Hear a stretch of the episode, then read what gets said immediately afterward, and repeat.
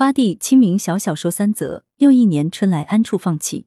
又一年春来，文于清复议。买菜的大爷大妈们抄个近路，总能遇到巷子里的一男一女。女人看着年纪不大，却早已满头白发。这是一个吃过苦的女人，岁月在她脸上留下了深深浅浅的彻痕，却一点也不影响她对生活露出温柔的微笑。一张老旧却泛着光泽的靠背藤椅，一辆老式缝纫机和几张小凳子，就是他的全部家当。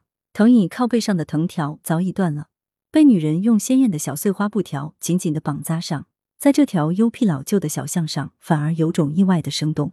男人在距离女人大概两米远的地方，简易的撑着一个补鞋档。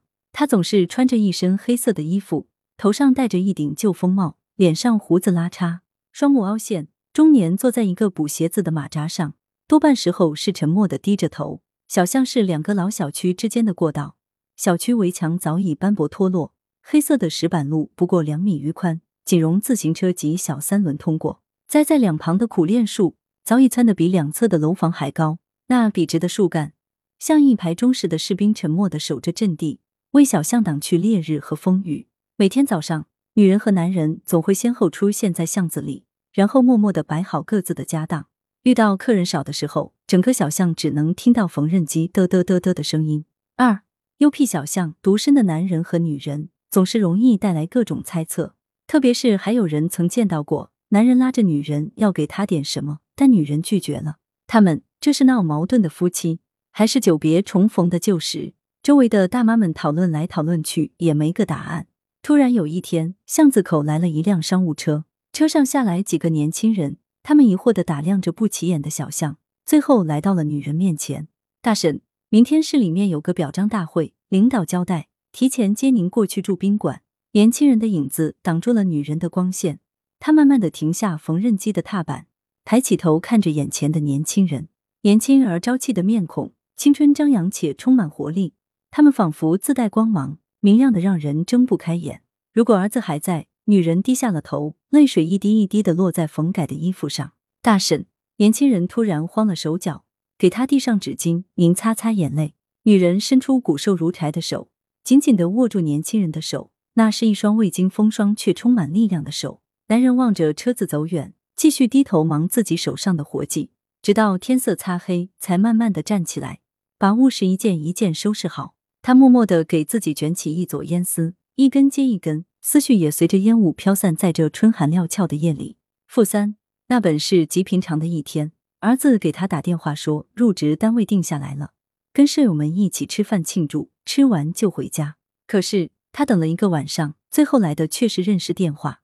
在殡仪馆，他第一次见到女人，枯瘦的女人哭得肝肠寸断，几度晕死在现场。那一刻，他想说的话太多，却一句也说不出来。尤其是当公众得知他儿子是醉酒后驾车坠河，而且还连累了一位救人的好青年之后，网络上铺天盖地的责备和辱骂随之而来。他不得不在这个城市中东躲西藏，逃避人们和媒体的追访。意外的是，女人却挺身而出，让整件事情迅速降下了热度。四隔天，有小区的大妈拿着新鲜出炉的报纸过来。大兄弟，你看，这不是那补衣服的大姐吗？他抬头看了一眼报纸的头版上，她穿着一套崭新的衣服，略有紧张的看向镜头，无助的双眼噙满泪水。原来她就是那个见义勇为的烈士妈妈，怎么还每天在这补衣服呢？哎，她也是可怜人，相依为命的儿子好不容易毕业了，结果为了救人，搭上了自己的性命。大妈唠叨起来就没个完，还拍了一下男人。大兄弟，你看过那新闻吧？好可惜的，听说他救的那个娃是醉驾坠入河里的。早知是这样的祸害，就不该去救。男人看似平静的继续擦着手里的皮鞋，但颤抖的双手出卖了他。是啊，千不该万不该。可那个醉酒驾车的祸害是他的孩子啊。过了几天，大家发现女人又重新在小巷里摆起了摊子，而男人却没有再出现了。女人忽然松了一口气，她抬头看了一眼小巷的天，苦楝树浓密的叶子里冒出了一簇簇紫色的花蕊。又一年的春天来了，安处文卫委省道扩修，占到了冯家的老坟，该移的都移走了，只剩下了孤零零的一座，那是冯根生的坟。冯根生膝下只有个独子，名叫冯建所，早年间去了省城，后来在大机关当上了处长。冯根生去世后，冯建所把他老妈接进了城，多少年没回来过。村支书高大军找到冯建柱，说道：“你到省上去一趟吧，让索娃回来，把他爹的坟移走吧。”冯建筑是索娃的堂弟，最近的亲戚了。冯建筑低着头，瓮声瓮气的说：“不去，打死也不去。”那年，冯建筑带着儿子去省城，找到堂弟索娃，想让他给儿子安排个工作。谁知堂弟只给他儿子找了个保安的活。冯建筑气得火冒三丈，赌咒发誓说：“冯建所，你就把路堵死了吧！看你在回家的时候还有没有人搭理你。外出的人回家没人搭理，那是最没面子的。现在要是主动去找他，那不是打自己的脸吗？”高大军磨破了嘴皮子，可冯建筑就是不松这个口。那就让副书记铁路去一趟吧，就算代表村里了。他刚跟铁路一说，铁路的脑袋摇得像拨浪鼓。我可没脸去。当时我说了狠话的，那是十多年前了。村里想修路，就委派能说快道的铁路代表村里去找冯建所批条子。冯建所拿出两万块钱给铁路，说这是他个人赞助的，但条子他不能批。铁路很生气，说：“别忘了你是大高地的人。”你爹的坟还在村里，你还想不想回村去了？意思就是说，这回不帮忙，以后再想回村去祭拜，村人会堵着你闹，看你怎么对得起地下的先人。冯建所很生气的瞪着他，半晌没说话，但条子也没批。高大军叹了口气，确实话都说的这么狠，怎么好再去见人家？还没找好人选，镇长来电话把高大军一通骂，耽误了工期，我让你吃不了兜着走。高大军咬咬牙。没人去，那就自己走一趟吧。高大军顺利的见到了冯建所，冯建所热情的接待了他，问他有什么事，他就把要移坟的事说了。冯建所安排了工作，说三天后就可以出发。高大军怕他有顾虑，特别留下来等着他，也去看望了冯建所他娘。老太太得了老年痴呆症，已经不认得高大军了。三天后，他们一起回到了大高地。高大军先带着他去参观了村陵园。陵园很规整，而且各个家族还在一起。高大军指着一处墓穴说：“兄弟，这个墓穴是专门给叔和婶留的，后排那个也空着。你百年之后要想回来，也可以在这。”冯建所久久的看着墓穴，最后还是叹了口气，缓缓的说：“算了。”几个人的心都是一沉。冯建所来到老坟，在他爹的坟前跪了下来，然后捧了几捧土，放到一个木盒里。他站起身来，对高大军说：“行了。”高大军惊愕的问：“你爹的坟不移啦？”远远跟着看热闹的冯建筑、冯铁路他们也惊呆了。冯建所淡淡的说道：“早就移走了。我这趟回来就是想再取点家乡的土，有家乡的土陪着，他们就更安然了。”大家都愣住了，他们怎么也没想到这里竟是一座空坟。冯建柱大声问道：“你爹是大高地的人，葬在别处，怎么会心安？”冯建所转脸看着他，苦笑了一下，说道。我知道你们对我意见不小，也怕总不能回来扫墓，对老爹不孝，所以前些年趁夜悄悄迁的坟。相亲啊，我之前要是不讲原则，把你们托的那些事儿都办了，我早就进去了。那样的话，我爹连个坟前烧纸的娃都没有，难道就心安？我知道你们还在怨恨我，怨就怨吧，我心安，父母心安，够了。我相信咱村以后会有越来越多的人走出去，你们总要想明白这道理。不能逼得他们都不敢回来的。冯建所抱着一盒土上车走了。高大军喃喃的说道：“你心安了，我们却难安了呀。”车影早已消失，连卷起的尘土都已落下，他们还站在那里，不知道心里都在想啥。放弃，文理富春。蒋志这人确实很犟，他认准的理儿，往往那都是一条胡同走到黑。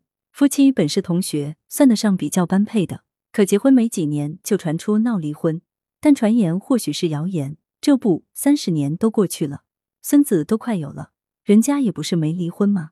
每年同学聚会时，讲志的那位医生同窗高明都会科普一下健康知识。现代男性的心脑血管发病率远远高于女性，希望来年再相聚时一个都不少。大家也都相信高医生的话，毕竟这位学兄是三甲医院的名医。一天晚上，高明正在值班，急诊送进来一个男性病人。啊！高明惊叹了一声。怎么是他？病历上写着蒋志，男，五十八岁，脑干出血，情况非常危险。一位年轻女士扑在他身上，哭得撕心裂肺：“老公，老公啊，你可千万不能有事啊！求求你们救救他！”扑通一下，他跪在了高明面前。高明赶紧上前扶起那位女士：“嫂子，这有我呢，我们会全力抢救的。”一听叫嫂子，那女人抬起头来与高医生对视了一眼。高明疑惑：这人好像不对啊，难道认错人了？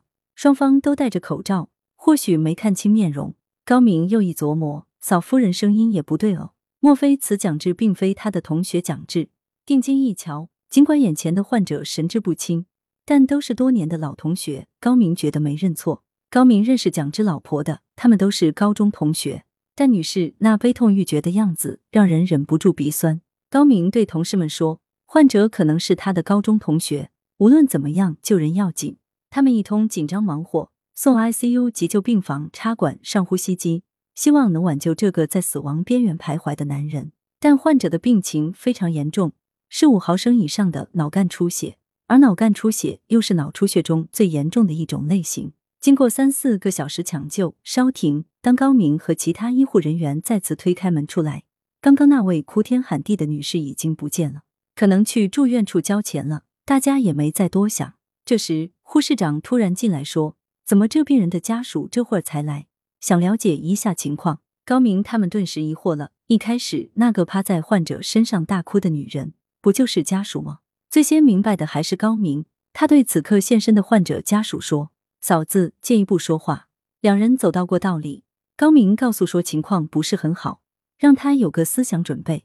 原来蒋志确实出轨多年，一开始大哭的那位就是他在外面的年轻女人，此刻现身的这位才是男人的原配妻子，也是高明的高中同学。情况终于明白了，高明也开门见山的和原配谈起了面临的状况，病情严重，情况很危急。其实患者现在已接近脑死亡。如果继续救，脑部手术可能要动好几次，效果不乐观，费用也会非常高昂。高明当着众医护和患者家人的面继续说：“我们当然会尽力抢救，但最好的结果也就是蒋志的后半生永远在床上度过了。所以还有一种选择就是……”说到这里，他迟疑了：“放弃治疗吗？”原配接话道，然后他喃喃说：“容我考虑一会儿。”五分钟之后，原配只吐出了三个字：“拔管吧。”并且说得很坚决，在场的人都看明白了，夫妻这一世的恩怨情仇，在最后一刻输拔管的时候也结束了。他随即在同意书上签下，同意放弃治疗。来源：羊城晚报羊城派，责编：邓琼。